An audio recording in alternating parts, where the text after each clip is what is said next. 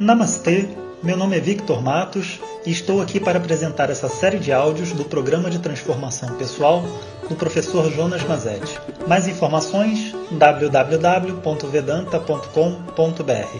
Hoje o nosso tema é Propagandas Espirituais.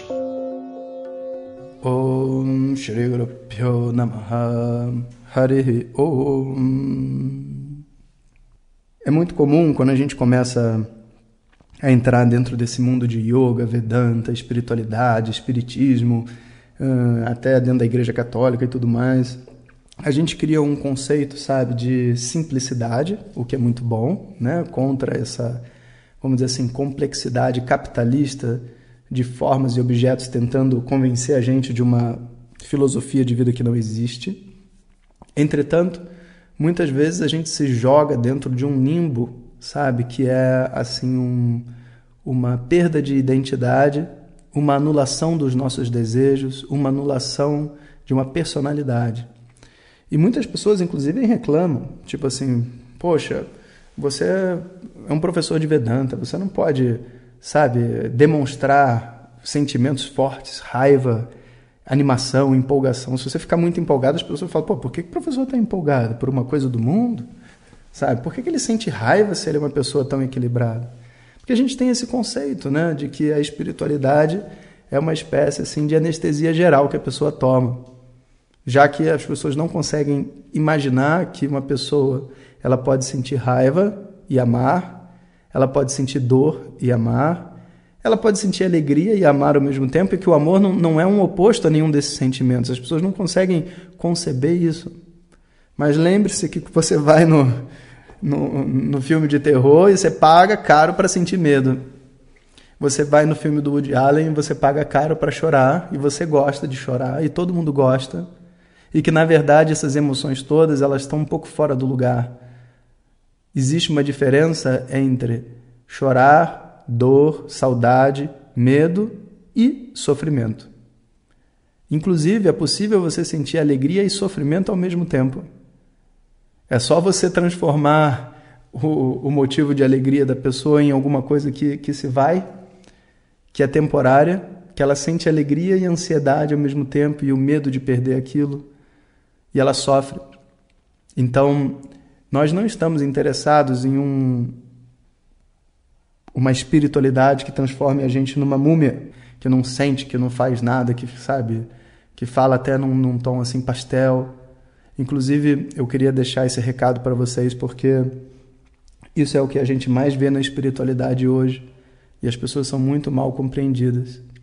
Qualquer pessoa que vender para você uma espiritualidade onde amor seja um sinônimo de acolhimento, ou seja, você gosta, sabe, você você cuida das pessoas, você demonstra o seu amor para elas, só quando você abraça elas e aceita elas do jeito que elas são e faz tudo o que elas pedem e diz sim, e diz sim, e recebe elas. Qualquer um que defenda isso, que não veja a importância de você dizer não, a importância de colocar limites para o outro e etc., está vendendo para vocês uma espiritualidade furada. Porque o amor exige limites também, não exige só acolhimento. O oposto também é verdadeiro. Qualquer um disser para você que, olha, a espiritualidade é um doutrinamento militar e que você vai ter que ralar e que você vai, vai conquistar tudo que você quiser com a força do seu desejo, porque você pode qualquer coisa, que você vai, que você vai botar limites, que você vai dizer não, que você vai se empoderar e que não disser para você que o acolhimento é uma ferramenta muito importante para si mesmo e para o outro, como um instrumento de crescimento, essa pessoa também está mentindo para você. E o mais legal é porque, dependendo do tipo de mente que a gente tem, uma mente, por exemplo, que tem muita dificuldade com a violência, ou uma mente que tem muita dificuldade com afeto, né, não consegue receber afeto de ninguém, a gente acaba se reagrupando em diferentes grupos espirituais onde só aquela energia é vivida. Um lugar onde todo mundo acolhe todo mundo. Um lugar onde todo mundo disciplina todo mundo. E não é isso que a gente quer. Mas o que, que acontece? As pessoas, elas sem perceber, elas vão adquirindo um, uma. como se estivessem vestindo um uniforme, sabe? Eu participo dos grupos de Facebook só das pessoas que falam a mesma coisa que eu.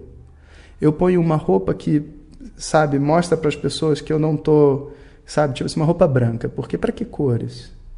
Sabe, para que beleza? Beleza é capitalista. Eu, eu, eu não preciso ser bonita, eu não preciso usar maquiagem. Sabe, eu não preciso passar nada para ninguém. Eu, eu, eu sou eu mesmo autêntico. Né? E quando você olha depois essas pessoas, elas são todas iguais. E não só isso, né? elas sem perceber, elas criam uma moda e um padrão de como as coisas devem ser. E pensa só, desde quando a beleza é uma coisa não espiritual? A gente sabe que a beleza pode ser mal utilizada e convencer uma pessoa a comprar uma coisa que não é verdadeira. Mas desde quando a beleza é uma coisa não espiritual? A beleza é um, é um dom divino. E todo mundo espera, né, ao comprar um, um livro novo, que o livro esteja cheiroso, bonitinho, todo certinho, etc. Ninguém quer comprar um livro velho, sabe? Ninguém quer chegar num lugar sujo. Então, essa beleza, ela tem que, na verdade, ser autêntica. Autêntica da minha personalidade, dos meus desejos. E ela tem que expressar, na verdade, as energias que eu preciso ter dentro de mim. Então, a gente tem que converter essa vamos dizer assim, esse movimento de não se caracterizar, porque eu não quero ser dominado pelo capitalismo e quero ser espiritual, por eu quero vestir o uniforme que vai me ajudar na energia que eu não tenho. Então, por exemplo, uma pessoa que consegue dizer sim para todo com facilidade, eu acolho todo mundo, eu dou afeto, eu abraço, eu estou com todo mundo. E tem uma dificuldade enorme de dizer não. Eu tenho que fazer uma camiseta para mim dizendo assim: Dizer não também é um símbolo de amor. Às vezes o não vale mais do que um sim. Isso tem que estar estampado, mas tatuado nessa pessoa, para que ela possa todo dia ler aquilo e se lembrar do hábito dela. Porque quando você vai ver, essa pessoa tem dificuldade de dizer não, porque ela sofreu um trauma, ela não é uma pessoa equilibrada. Uma pessoa equilibrada diz não e diz sim com amor. E o oposto também é verdadeiro. Uma pessoa que só consegue pensar em destruir os outros, em brigar e não sei o quê, ela tem que botar uma propaganda interna para ela dizendo assim: olha, é, amar deve ser sempre a primeira opção. Não, não, vê só, não é porque deve ser a primeira opção, é que ela tem uma tendência sempre em destruir. Quando ela diz que amar deve ser a primeira opção, ela se equilibra.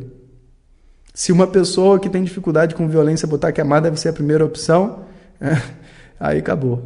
Aí você sabe o que vai acontecer. Ela vai ser enganada para o resto da vida. Então a gente precisa descobrir quais as propagandas espirituais que nós devemos construir para nós mesmos.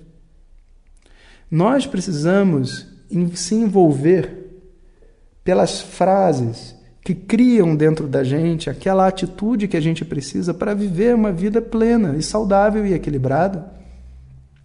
E mais do que isso, eu posso criar uma nova realidade para mim mesmo. O que muita gente acha que é arrogância, mas não é arrogância. Uma pessoa, né, eu tinha um amigo meu, Brahmachari, que escrevia no, no caderno dele, né, eu decorei o, como é que se diz?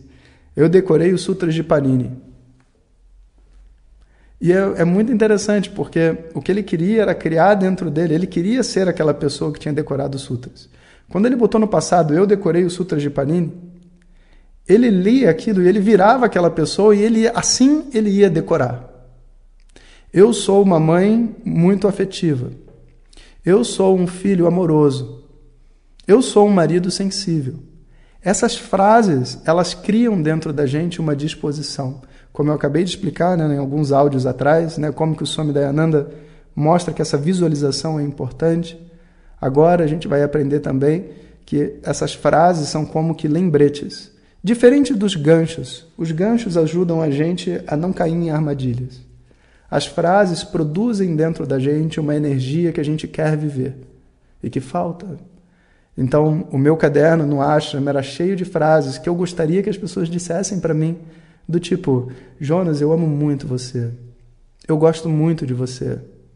E eu falei: caramba, quem tem que escrever essas frases sou eu. Não é uma pessoa de fora vir me amar, eu tenho que me amar. Então eu escrevia para mim mesmo: Jonas, eu amo muito você. E quando eu relia a minha agenda durante o dia, às vezes eu estava numa crise, aquela frase me transformava. A gente precisa criar uma estrutura de propagandas.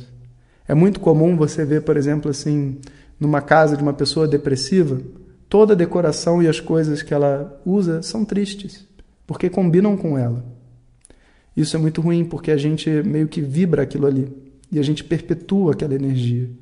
Então, a gente precisa construir em torno de nós um mundo que faça uma propaganda espiritual positiva para aquilo que a gente precisa. E por isso a gente nunca julga. Quando a gente vê alguém com uma. É, às vezes, assim, uma coisa que parece negativa, né? O cara tá lá com uma camisa de caveira, sabe? Mas você sabe, sei lá, se essa pessoa não é alguém totalmente passiva e que precisa gerar essa energia de força, de destruição na vida dela para ela se equilibrar, você não sabe. E, em geral, né, a gente deve sempre buscar aquilo que equilibra. Essa é a chave dessas propagandas internas. Então convido vocês né, a fazerem as suas e me acompanharem nessa jornada espiritual. Om Sahana Vavatu Sahanao Bhunaktu Sahaviryam Karavavahai Tejasvinavadhitamastu ma vidvishavahai Om Shanti Shanti Shanti Obrigado a todos e fiquem ligados. Se você deseja receber diretamente nossas mensagens no seu WhatsApp, peça para quem te encaminhou este áudio para compartilhar o nosso contato. Nos envie a mensagem Quero receber. Mais informações www.vedanta.com.br. Até o próximo áudio. Om Tat Sat.